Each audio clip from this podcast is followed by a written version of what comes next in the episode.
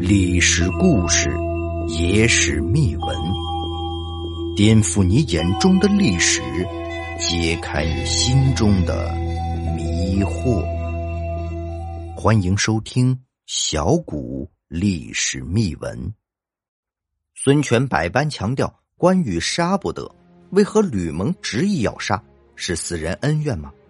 表面上孙权拒绝杀关羽。可实际上，他内心巴不得关羽死。他一死，孙权在荆州即可站稳脚步。二一九年，关羽发动襄樊之战，曹军无力抵抗，战败。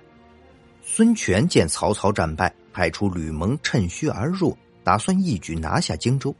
吕蒙到前线后小心异常，搞出了个白衣渡江，迫使博士人糜芳投降。关羽得到消息，立即率军回师。途中，关羽派出使者和吕蒙联系，吕蒙热情招待关羽使者，让被俘的关羽军中家属写信报平安。吕蒙这招有些狠，他想通过这个举措告诉关羽，你军中士兵家属已经成为人质。士兵在得知这个消息后，瞬间士气低迷，军队战斗力大幅下降。关羽军队进至江陵时，得知孙权主力已经抵达江陵。关羽见自己军队士气不佳，再加上吴军势大，只能放弃夺取江陵企图，率领军队退守麦城，等待局势缓和再夺取江陵。孙权抵达江陵，也让关羽知道吴军主力抵达南郡，也就是说，吴军指挥从吕蒙已经换成了孙权。吴军站稳脚跟后，立即展开对关羽军队围剿。陆逊率领军队攻取夷陵，防范西川方面可能出现的蜀汉援军。朱然、潘璋负责切断关羽退路，希望能活捉关羽。《三国志·关张马黄赵传》只有权遣将逆击羽，斩羽及子平于邻居十四个字。《三国志·先主传》也只有俄而孙权袭杀羽，取荆州。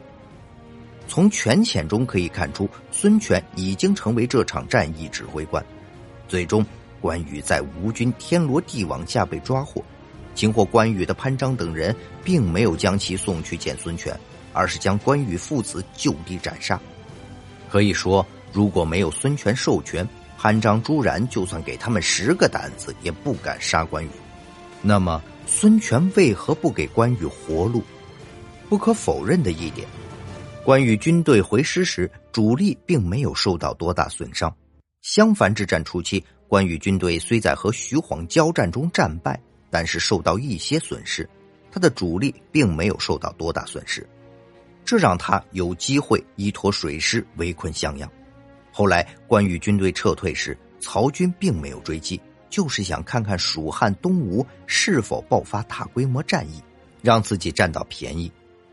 吕蒙看透曹军阴谋，于是他让关羽军中家属写出家书，彻底瓦解关羽军队士气，避免了关羽军队发生大规模战役可能性。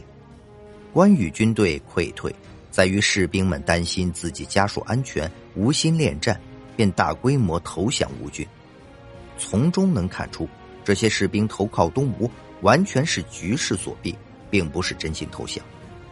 还有就是。关羽比较善待底下士兵，让其在军中有一定影响力。这样的人一旦让他回去，有可能会造成极大的影响。关羽治理荆州多年，在当地有一定威望，单凭这两点，孙权也不能留关羽。也就是说，即便关羽独自讨回蜀汉，凭他的个人能力、威望，再加上对荆州的了解，足够让孙权坐立不安。就算关羽不死，东吴蜀汉早晚爆发战争。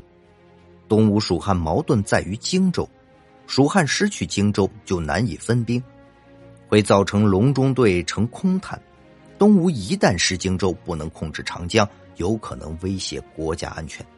早期刘备落魄之际，为求生存，找孙权借荆州。孙权觉得多一个朋友对自己有利，便将荆州借给刘备。让他帮自己守好这一亩三分地，刘备依靠着一亩三分地，迅速干出一番事业。孙权见刘备壮大，便打算将荆州收回去。刘备知道荆州重要性，不愿让出荆州，双方经过一番交涉无果，最终爆发了大战。所以东吴蜀汉矛盾难以调解。就算孙权不杀关羽，两方也因为其他事情会爆发战争。东吴为保全荆州，只能杀关羽，从而削弱他的力量，为日后双方大规模战争增加胜利把握。不杀关羽，抓起来会如何？如果孙权不杀关羽，将他关起来也可以。可实际上，这种情况不太现实。汉末到三国期间，除了投降的于禁，哪个将军被抓后会被关起来？大部分军士先招降一番，如果不行，那就直接斩杀。也许这就是那个时代风貌。荆州、东吴、蜀汉利益集合点，双方爆发激战是时间问题。关羽作为当中重点人物，自然会被孙权记恨。如不及时除掉，让自己难以在荆州站稳脚步。从孙权抵达荆州，接过东吴军队指挥棒后，关羽的结局已经注定，那就是死。